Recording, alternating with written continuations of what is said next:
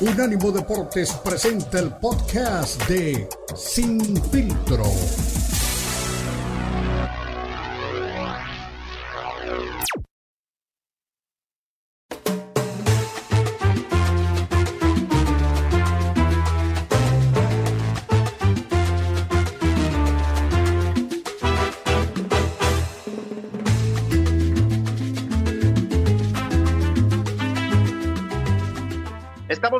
Aquí en Sin Filtro a través de Unánimo Deportes. Con mucho gusto los saludamos, arrancando la semana con la mejor de las vibras. Pues qué gran evento el de, el de AAA, siempre es eh, un, un este, gran espectáculo. Me ha tocado estar en, en varias ocasiones por allá y, y, este no, no, no fue la excepción. Lamentablemente, pues no pudimos, este, por otros compromisos de, de diferentes índoles estar, pero sí, cuando, cuando me di cuenta que este fin de semana había sido la triple manía, me dio un montón de coraje y pues ni hablar, ya, ya habrá otra oportunidad de que más adelante pues, se pueda disfrutar de, la lucha libre, que como decía Marco, como decía también José Manuel, eh, cada vez está tomando más fuerza, cada vez tiene más éxito y definitivamente pues es este importante, ¿no? Poder este, disfrutar este tipo de, eventos. Entonces, bueno, pues en un momento más eh, vamos a saludar a Eduardo Camarena para, para hablar también de, de, boxeo, ¿no? Lo que está ocurriendo en el mundo de, de, del boxeo que es eh, importante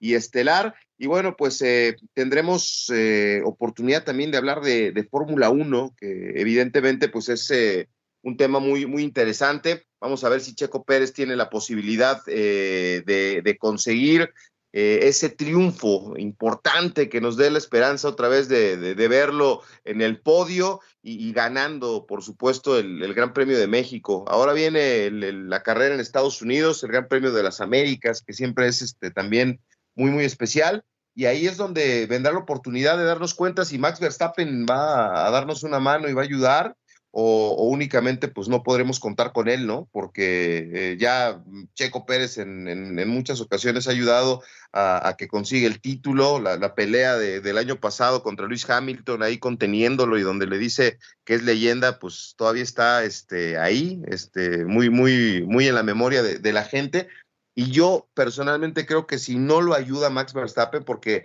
la prensa neerlandesa, la prensa de Países Bajos, está pidiendo que, que, que, no, que vaya por más triunfos, que consiga un récord de puntos y que logre las 13 victorias que tiene Schumacher para quedarse con, con, con ese récord. Pero pues eso no va de acuerdo a lo que está pensando la gente de Red Bull, que ellos tendrían la, la intención de que Checo pudiera conseguir este el triunfo en México y, quedarse con el segundo lugar. Digo, es una diferencia de, de, de, muy, muy cortita la que tiene con Charles Leclerc y la gente de Ferrari pues estará peleando también para que, para que el piloto eh, de, de, Mónaco pueda conseguir este, el segundo lugar. Y para la gente de Red Bull sería histórico que se hiciera el 1-2, que consiguiera el primer lugar Max Verstappen en el campeonato y también Checo Pérez la segunda posición. Eso nunca le ha pasado a Red Bull y sería muy, este, muy importante, pero bueno, pues la prensa holandesa está presionando y está pidiendo que Max Verstappen vaya por los puntos. Yo creo que Max tendría que ser muy, muy inteligente y muy agradecido. Eh, hace un año celebró su primer campeonato y con, con el Canelo Álvarez eh, en Miami, se reunieron, se fueron de fiesta, se tomaron unos tragos. Entonces, yo creo que Max Verstappen podría perder la simpatía de la gente en México, que igual y no le interesa, ¿verdad? Pero eh, ese, el, el, el, apoyo y el respaldo de parte de la gente de México por ser el compañero de Checo Pérez, no porque hay afinidad con, con el piloto eh, holandés, que sí, hoy es el mejor del mundo, pero la gente en México lo quiere porque es el compañero de Checo Pérez.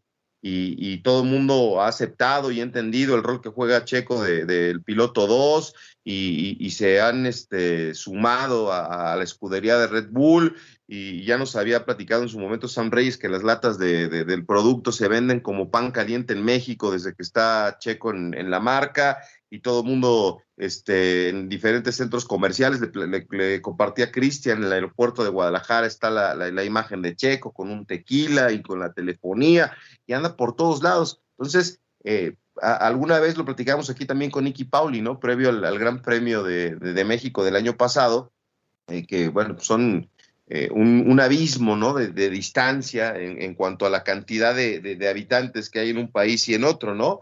Eh, la verdad es que eran 7 millones, si no me equivoco, en, Países Bajos, y bueno, pues en México son, son más de 30. Entonces, el impacto que tiene el, éxito deportivo de, los dos pilotos, pues también va de la mano de, mucho apoyo que hay este, en México, ¿no? Para Max Verstappen. Entonces, yo creo que si no, si no se, se alinea con la decisión que ya dijo Red Marco, que es el, el hombre ahí que, que, tiene la voz cantante en cuanto a los diseños de lo que viene para la temporada y, el consejero principal de, de, Christian Horner, que es el, jefe de Red Bull, bueno, pues él dijo que ya es momento de, de, pensar en Checo, de darle todo lo mejor, todo el apoyo, porque normalmente en la temporada pues se ocupan muchas piezas y cosas de, experimento en el coche de, Checo Pérez para que se siga desarrollando y tenga un mejor auto Max Verstappen. Entonces, hoy que ya Max cumplió, ya tiene su chamba, ya tiene su, su segundo campeonato, el bicampeonato, ahora este, consiguiendo el título de forma consecutiva, pues sí, todo el mundo quiere que, en pro de que Checo Pérez tenga éxito, pues que, lo ayude Max Verstappen,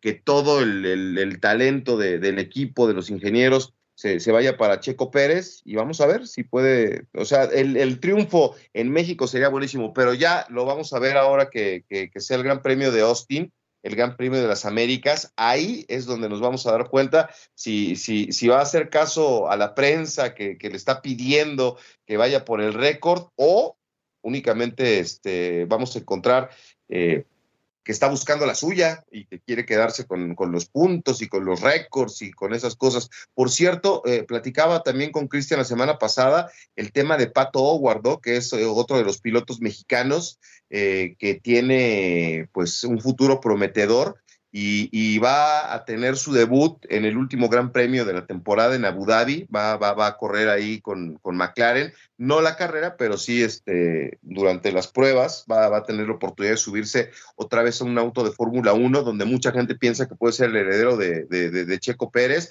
Pat Howard está corriendo en, la serie Indy allá en, en Estados Unidos y le dieron la oportunidad eh, histórica, ¿no? De, subirse al, McLaren de, Ayrton Senna eh, para poderlo conducir. Y bueno, pues eh, es, evidente al ver las imágenes recordar una, época, ¿no? Tan, tan importante como la que vivió Ayrton Senna. Y bueno, pues este, este fin de semana, ahí en Laguna Seca, en Estados Unidos, tuvo la oportunidad de subirse al monoplaza que conserva todavía la escudería McLaren y que bueno, pues este, la verdad le fue bien, tuvo unas vueltas este, importantes. Es un Honda RA 1093, obviamente, y es un auto este, pues que luce diferente, muy diferente a lo que, a lo que estamos acostumbrados, pero bien, la verdad es que tuvo eh, esta oportunidad, es una joya, la verdad, ese auto con el número 27 que, que condució Ayrton Senna y tener el chance de subirte a este auto y después eh, conducir otro de los modernos vehículos de Fórmula 1 me parece extraordinario. Pero bueno, vámonos a la pausa, regresamos con más aquí en Sin Filtro a través de Unánimo Deportes.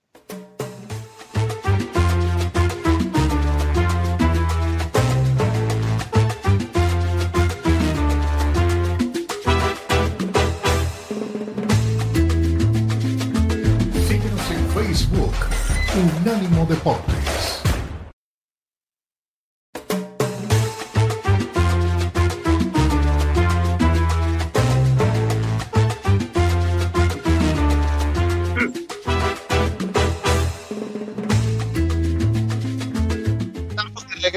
Sin Filtro a través de Unánimo Deportes. Suma Ricardo Bravo, que estuvo con nosotros el fin de semana, como siempre, en Cero Soccer. Y pues platicábamos, ¿no? De algunas previas de lo que viene eh, lo que venía, por supuesto, para esta semana del fútbol americano. Y pues nos encontramos con que lo que nos pronosticaste es cierto, Ricardo. Las águilas son de verdad. Le pegaron 26-17 a los Cowboys. Los Bills de Buffalo también acertaste. Le ganaron a los jefes de Kansas City 24-20. Entre las cosas que, se dieron esta semana, los Dolphins en caída libre sin Tua Tagovailoa. Eh, los Falcons le dieron y sorprendieron a los 49ers, ¿no? Que también están por ahí. Y aunque usted no lo crea, Trubisky y los Steelers le pegaron a los bucaneros de Tampa Bay de Tom Brady. ¿Qué te parece? Esa es eh, la sorpresa, ¿no? Esa sorpresa no la teníamos previsto. No habíamos previsto, vaya, ese, ese partido. Mira nada más. Parece que es una sorpresa, ¿no? pero en realidad los equipos se preparan, se preparan, se, preparan específicamente para Tom Brady, se preparan específicamente para Cooper Rush. Mira, en el caso de los Dallas Cowboys, tienen un coreback sustituto. Por mucho que esté trabajando muy bien, por mucho que esté dando buenos resultados, pues es el coreback sustituto que no ha tenido el, perdón, el entrenamiento suficiente con el equipo titular. Y entonces entra de sustituto, eh, es un jugador que eh, siempre entrena con el equipo B, digamos, y tendrá su techo, ¿no? Ya vimos cuál es el techo de Cooper Rush. Eh, es un coreback que cumple solamente, pero ya para un partido importante, para un partido difícil como el equipo de las Águilas de Filadelfia, no pasó así con el equipo de los Rams. El equipo de los Rams lo pudieron manetar porque los Rams también tienen muchos jugadores lesionados y también este, no pudieron dar el ancho. La verdad, eh, había demasiados lesionados la semana pasada. Pero esta vez esta vez con el equipo de las Águilas de Filadelfia, un equipo que viene caminando muy bien, que viene bien embalado, que tiene un gran atleta de coreback, un atleta titular, un muchacho que eh, jugó en Oklahoma, jugó en Alabama, es un jugador que tiene a tope sus facultades, entonces está muy bien sintonizado ese equipo de las, de las Águilas de Filadelfia. Por otro lado, el equipo de los Bills también, un equipo que ya se las debía, ¿no? Los jefes de Kansas City ya se la debían a los Bills de Buffalo y pues Josh Allen ahora sí nos tocó el corazón, hizo lo que tenía que hacer, el marcador es lo de menos, hayan sido tres o un punto de diferencia, es una victoria y eso es lo que cuenta justamente. Eh, por, lo que vemos, el equipo de, los Bills va para arriba totalmente, digamos en subida libre, ¿no? Como el equipo, como algunos otros equipos que van en caída libre, como lo mencionaste, el equipo de los Miami Dolphins, que no tienen quarterback, no tienen un líder que, que mueva la ofensiva. Ya los receptores estaban muy, muy engarzados con él, muy enganchados con Tua. Y el quarterback titular, el sustituto, quiero decir, pues no tiene la profundidad que tiene Tua. Entonces, pues así las cosas. Es la semana 7, eh, es la semana 6, sí, ¿verdad? Semana 6 o 7 de la NFL.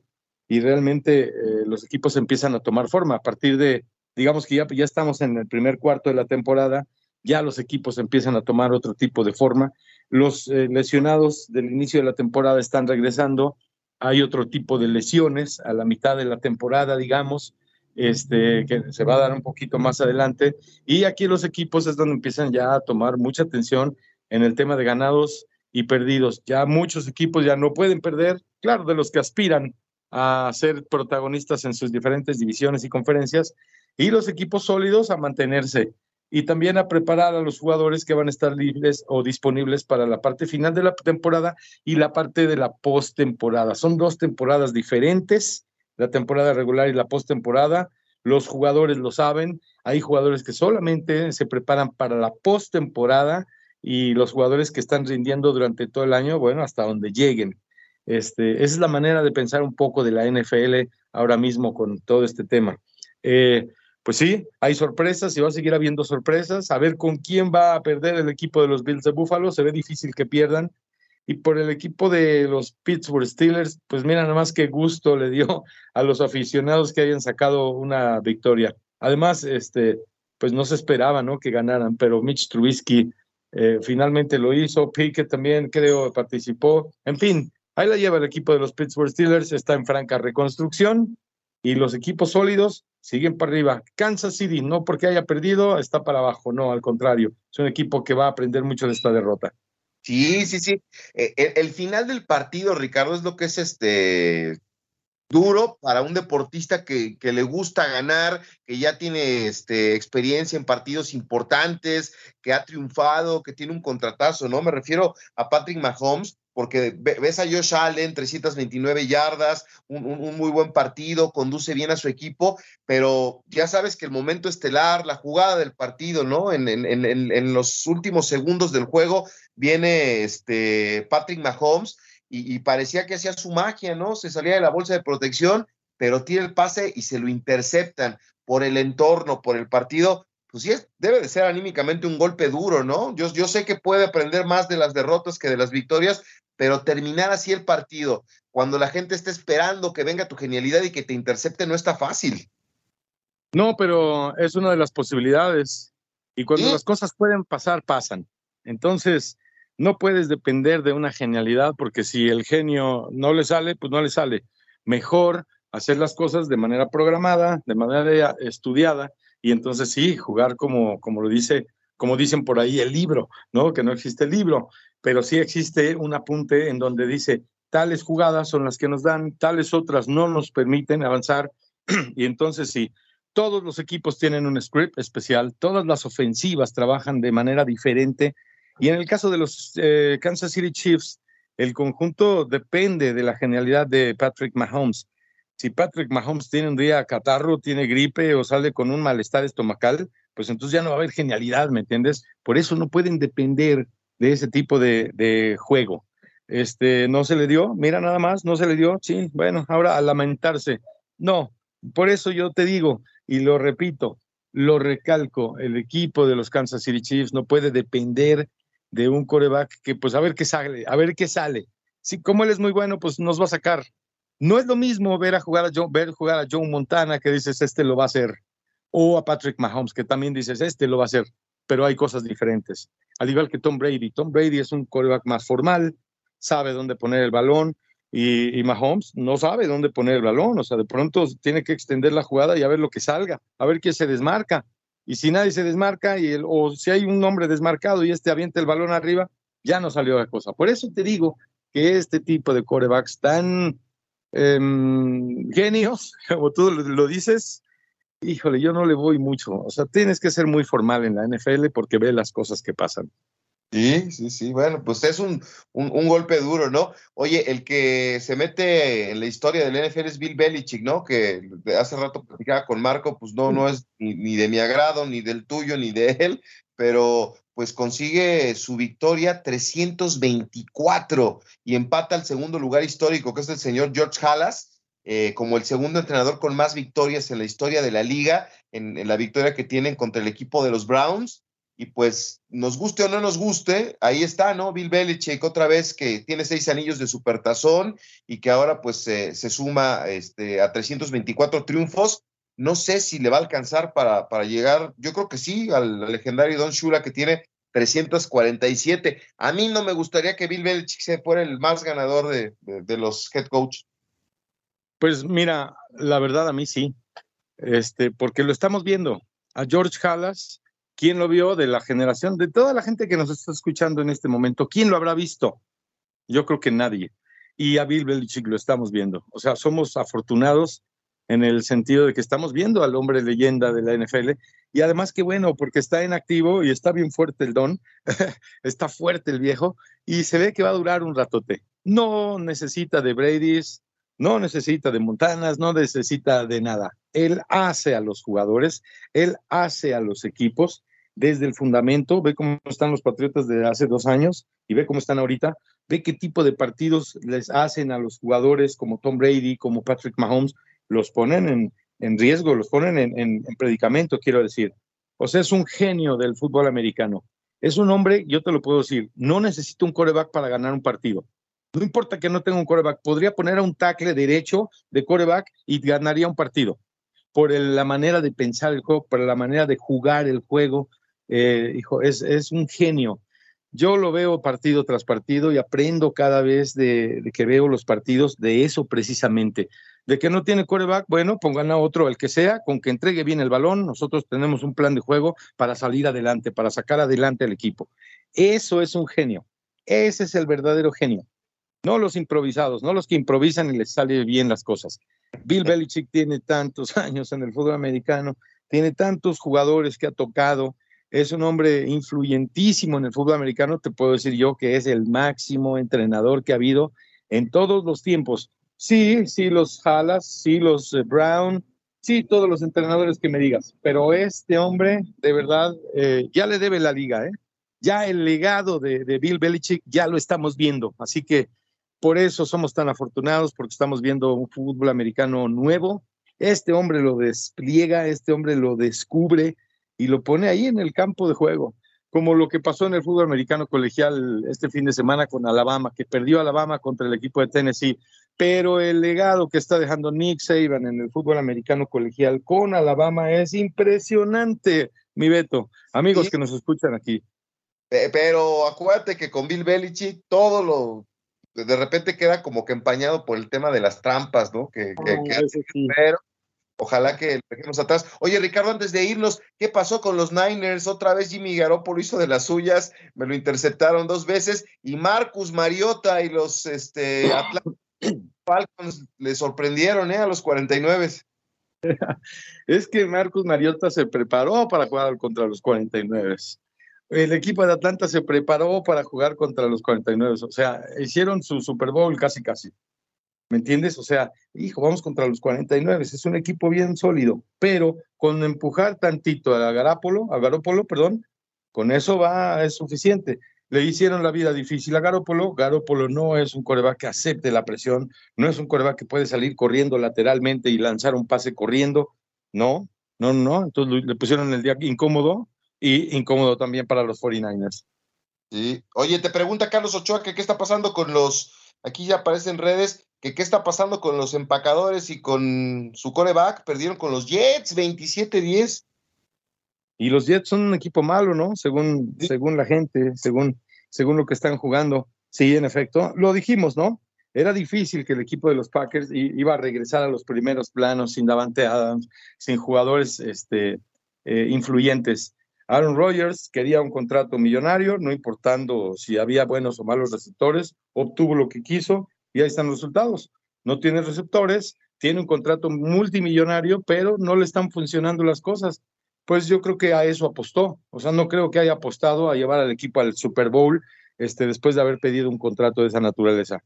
Tom Brady hasta se baja el sueldo con tal de traer a jugadores como, como lo vimos antes, como a Gronk, como a Antonio, Antonio es que no quiero decir ni su nombre de Antonio Brown, que es tan, tan, tan irrespetuoso y demás.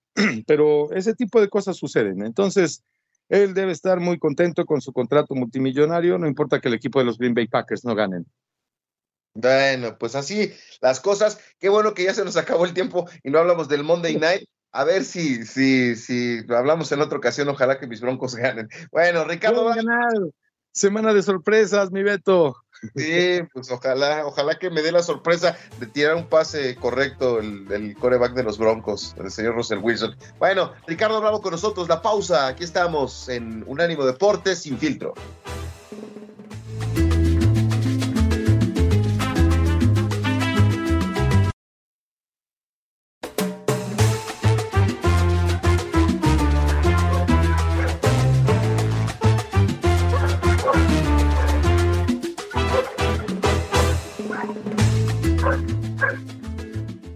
De regreso aquí en Sin Filtro a través de Unánimo Deportes. Ya estaba listo Pedro Abel Contreras, pero creo que lo andan correteando para hablar de béisbol.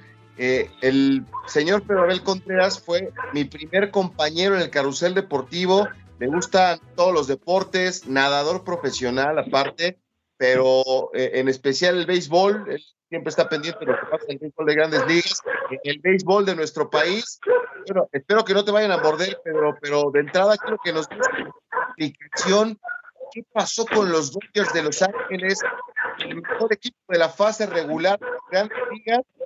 Pues anoche este, nos quedamos con una dramática derrota 5-3 en la cancha de los padres de San Diego y se acabó la serie, caray. ¿Qué pasó? Así es, mi estimado Alberto Pérez Landa, un placer estar contigo aquí en Sin Filtro. Ya tenía tiempo deseando esta participación y gracias a Dios, hoy se me cumplió. Y sí, como dices, who let the dogs out? Aquí andamos poniéndonos a salvo y platicándote después de este fracaso que no tiene otra palabra por parte de los Dodgers después de una temporada de ensueño con 111 victorias y le ocurrió lo que suele pasar en el fútbol mexicano. Quedaron fuera sorpresivamente contra un equipo que venía de la serie de Comodín, los padres de San Diego, y hasta ahí llegó el corrido. Julio Díaz cumpliendo con su trabajo, a él nada se le puede reclamar, pero así es el deporte y así es el béisbol. No, no, la verdad es que qué sorpresa. Yo pensaba que íbamos a tener otra vez a Julio Urias ahí este, celebrando con el equipo de los Dodgers y pues los padres de San Diego, ¿no? Que no son uno de los este, contendientes naturales o favoritos eh, a, llevarse la Serie Mundial. Solo van a tener que este, aventarse el tiro con los Phillies de Filadelfia, ¿no? Que también acabaron con, con los Bravos de Atlanta. ¿Qué sorpresas está dando el béisbol de grandes ligas?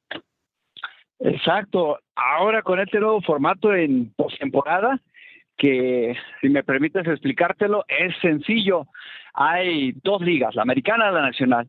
Cada una se divide en tres zonas, el este, el centro y el oeste.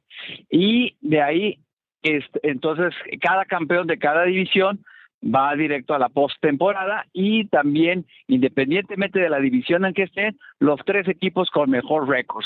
Entre ellos se colaron los padres con el quinto lugar, los Phillies con el sexto, y ahora como los últimos, digamos, colados invitados a la fiesta de los playoffs, pues están ahí dando las campanadas, eliminando a estos equipos con más aspiraciones y pues también incluido por parte de los Phillies, ni más ni menos que al campeón dejando la puerta abierta para conocer a un nuevo monarca en esta temporada 2022 de la Gran Carpa.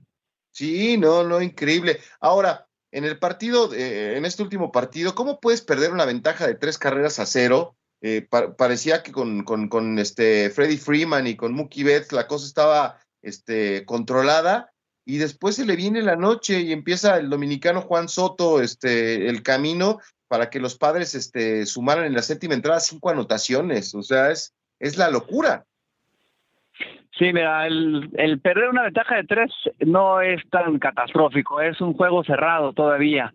Lo que sí es todavía una proeza aplaudible para los padres es el rally que consiguen para dar la vuelta al marcador y llevarse ya la victoria definitiva parecía que solamente estaban tocados los Dodgers y que podían reaccionar. De haber ganado el sábado, regresaban al Dodger Stadium a cerrar y quitar la serie, que sin lugar, a dudas hubiera sido una historia muy diferente. Pero hubiera no existe, mi estimado Beto Pérez Landa, y así es el béisbol. En esta ocasión, Julio Urias pues sí estuvo respaldado en ese juego inaugural. Para mí eso es lo destacado de lo que es eh, el equipo de los Dodgers, que ya el mexicano, el sinaloense, se asenta como ya el primero en la rotación y eso es algo valiosísimo y un progreso notorio en su carrera, pese a que en el inicio de esta temporada no tuvo tanto respaldo de sus compañeros con el bateo, de ahí se fueron al menos seis juegos que pudo claramente haber ganado y haber aspirado a, rebasar las 21 victorias del 2021. Ahora se quedó con 17 únicamente por siete derrotas y el hecho de ya estar considerado por Dave Robs como el primero en la rotación, pues es eh, una mejoría notoria de que se puede rescatar, rescatar de lo que es esta temporada para el mexicano. Oye, por último, Tiburón, ya nada más dime, ¿los Guardians le van a ganar a los Yankees ya para acabar este la, la, la serie? Eso sería ya la gota que derrame el vaso, ¿eh? A ver, perdón, repíteme la pregunta.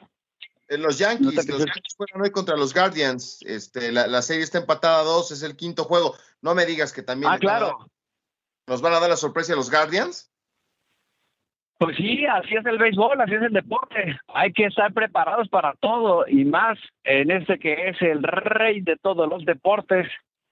esperar ahora continuar la Julio Manía para el siguiente año en las grandes ligas también y aquí en Pachuca, en Hidalgo, pues tenemos nuestra Manía con Julio Cortés y su rancho beisbolero, la megalópolis, pero eso ya será otro tema de conversación más adelante, mi estimado Beto Pérez Landa. Bueno, pues vamos a ver si los Yankees nos pueden dar la victoria y ya en otro momento hablaremos de ese proyecto del béisbol eh, que está este, teniendo mucho éxito aquí en Pachuca. Vámonos a la pausa. Pedro Abel Contreras, el tiburón blanco de aguas cloradas, aquí con nosotros hablando de béisbol. Y vamos a ver si los Yankees no nos decepcionan eh, esta, esta tarde en el béisbol de grandes ligas. La pausa, sin filtro, regresamos.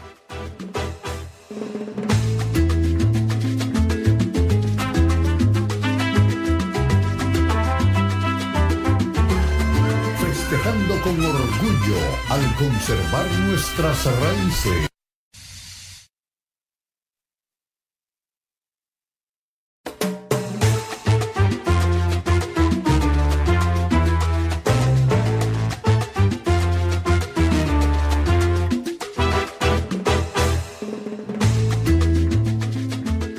De vuelta aquí en la ruta final en Sin Filtro, pues ya hicimos un recorrido por diferentes deportes y nos metemos ahora de nueva cuenta al tema de la lucha libre, porque la verdad es que cada vez me, convierto más fan del terrible Morales que ahora se dedicó a, platicar con el místico que, que, le dijo que ya está pensando en su retiro. Así que vamos a escuchar este, este, este ¿cómo se llama? Esta, esta entrevista, esta charla que tienen con un exboxeador que se está convirtiendo en una celebridad al momento de hacer las entrevistas. Así que vamos a ver cuándo se retira el místico, que hace rato escuchábamos en los momentos eh, de, no mucho auge y de no tanta popularidad en la lucha libre. Él le devolvió obviamente el encanto y la, la alegría a la lucha libre y la gente regresó a las arenas. Así que vamos a escuchar a el terrible Morales con el místico. ¿Cuándo fue también, te hicieron un reconocimiento, un reconocimiento, te dieron un premio? Algo escuché de, del Hijo del Santo. Ah, sí, la gran alternativa. Sí. A eso iba, no me quise brincar. Después de que debuté, en septiembre viene un torneo que se llama La Gran Alternativa. Un novato con una leyenda o con una estrella de la lucha libre. Y a mí me apadrinó el Hijo del Santo. Digo, yo apadrino a ese muchacho. Ese muchacho tiene algo. Ese muchacho quiero verlo a mi lado. Entonces me dio la oportunidad y lo ganamos, le ganamos al último guerrero y al doctor X, en paz descansa el doctor X, y ahí fue cuando el Hijo del Santo me apadrinó como luchador estrella. El premio de ese torneo es de que te dan la oportunidad de luchar con las grandes estrellas. Ya depende de ti si te quieres mantener ahí o quieres caer. Vamos a, vamos a aventarnos un poquito para atrás. ¿Tienes hijos? Sí. ¿Van a ser luchadores? Ah, yo, yo les he inculcado ahorita que que primero los estudios, que tengan una base. A mí me lo dijo mi padre también, tengan una base, yo se lo digo ahora a mis hijos, tengan una base, estudien, prepárense, uh, entrenan box, entrenan lucha y aparte entrenan lucha olímpica. Entonces ya el deporte lo traen. Lo traen. Entonces se meten a entrenar una hora de box y luego se meten a entrenar lucha libre. Entonces. Ojalá no terminen en, UFC y en ese tipo de cosas, porque ahí sí están más duros los. Pues les gusta el deporte y tengo una niña que lucha bien bonito. Sí. Haz de cuenta que es el místico, pero en mujer. Entonces ella me dice: yo, Me gusta la lucha, pero no para luchar. Yo quiero entrenar, quiero seguir entrenando porque me gusta hacer lo que tú haces, papá. Nada más. Ya si rato le da por luchar, pues ya veremos. Por lo mismo que les, les recomiendo. Primero los estudios. ¿Has estado Navidad, cumpleaños, todas las fechas ahí? O Eso es lo que le batallamos, lo que me preguntabas hace un momento. A veces nosotros le batallamos para muchas cosas. A veces pierdes momentos buenos con la familia, a veces pierdes cumpleaños del papá, de la mamá, de los hijos, pierdes muchas cosas, pero la recompensa es más grande y la familia cuando te apoya al mil por ciento sabe respetar, sabe que estás trabajando por algo, sabe que estás luchando por un sueño y cuando la familia te apoya, todo te puede salir. Y los momentos como ahora que vino esta pandemia, me puso a estar con mi familia al mil por ciento. El tiempo perdido, ahí lo recuperé en esta pandemia, es cuando disfrutas más las cosas porque le has batallado, le has trabajado, le has luchado, que la familia ve la recompensa. Sin lugar a dudas, sin lugar a dudas es, algo importante y a veces cosas malas como la pandemia traen cosas buenas también y, para, para, otros, ¿no? Que, que, luego están alejados, como los deportistas, que luego andamos allá echándole ganas. ¿Tu papá qué te decía cuando finalmente lograste trascender aquí en México? Pues a mí me hubiera gustado usar el personaje de mi papá. Mi papá es un, fue un luchador muy reconocido en los independientes, nunca luchó para esta empresa, fue un gran luchador independiente, una gran estrella. Mi abuelo en paz descanse, que es el doctor Caronte I, hizo películas con El Santo, con Neutrón. Mi papá las terminó de hacer cuando ya no podía mi abuelo. Yo seguí continuando, pero él me dijo, a ver hijo, venga, si usted quiere ser alguien en la vida y quiere ser alguien como luchador, usted construya su camino. Váyase por una línea. No ocupe mi nombre. No sea base que soy hijo de, soy sobrino de, soy el junior de. Entonces eso es lo que ahora disfruto, ¿no? Que yo no ocupé el junior, el alias, el hijo, el yerno, el sobrino. Yo no, yo construí mi propio nombre, mi propio camino. Tanto así que he tenido cuatro personajes en la lucha libre.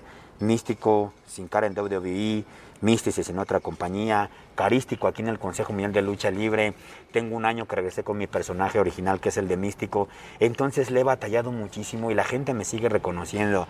Yo creo que como los boxeadores, ¿no? Cuando ya lo traes, ya lo traes y es algo con el que no me preparé, el que no estudié, el que no entrené, que es el don de la lucha libre que me dio Dios. Yo lo único que hago es ponerle el corazón, ponerle la cabeza y ponerle todo el espíritu para salir adelante. Yo es lo único que hago y sobre todo la preparación. De haber tenido una, una carrera difícil y donde de repente tienes el rechazo de, de las autoridades eh, o de las empresas, ¿cuál ha sido tu, el éxito que has disfrutado con mayor satisfacción? Que dices, así tenía que ser. Cuando no creen en mí. Cuando no creen en mí. A mí me dijeron, cuando dejé el personaje de Místico en el 2011, me dijeron, tú no vas a hacer nada sin el nombre de Místico. Y yo lo único que contesté fue, la máscara no me hace luchar. Yo hago a la máscara. Claro. Me dijeron, no, estás equivocado. Ok.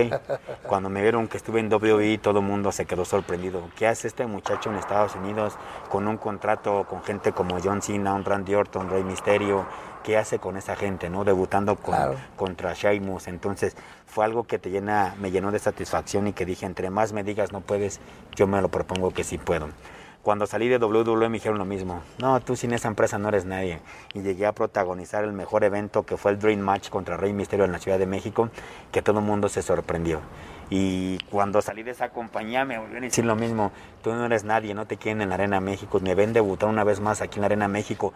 Ahora bajo otro personaje que era el de, el de Carístico, todo el mundo se sorprendió me hice dueño de todos los viernes espectaculares, de ser el protagonista viernes tras viernes, eso es la base de, que sacrifiqué mis entrenos, mi vida, todo por dar para ser alguien en la lucha libre una vez más.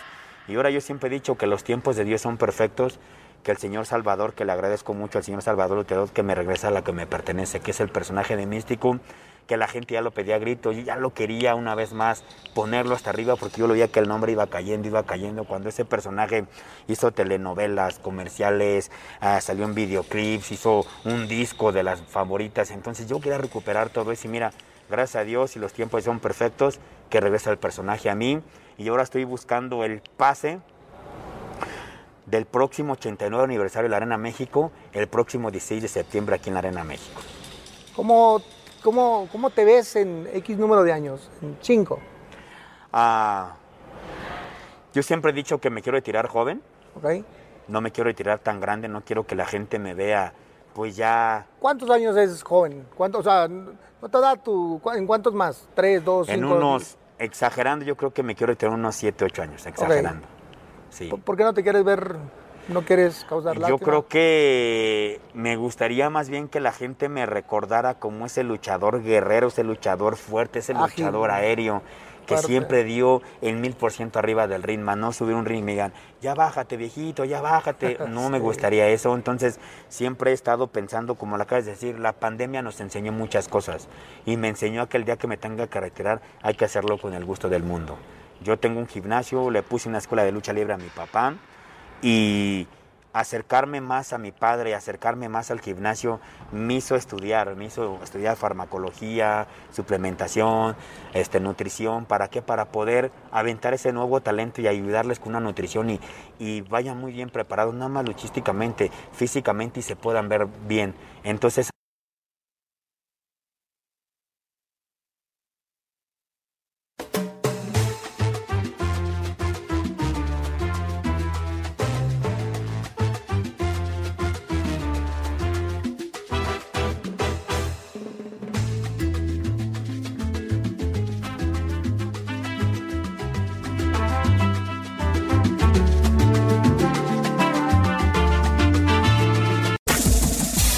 fue el podcast de Sin Filtro, una producción de Unánimo Deportes.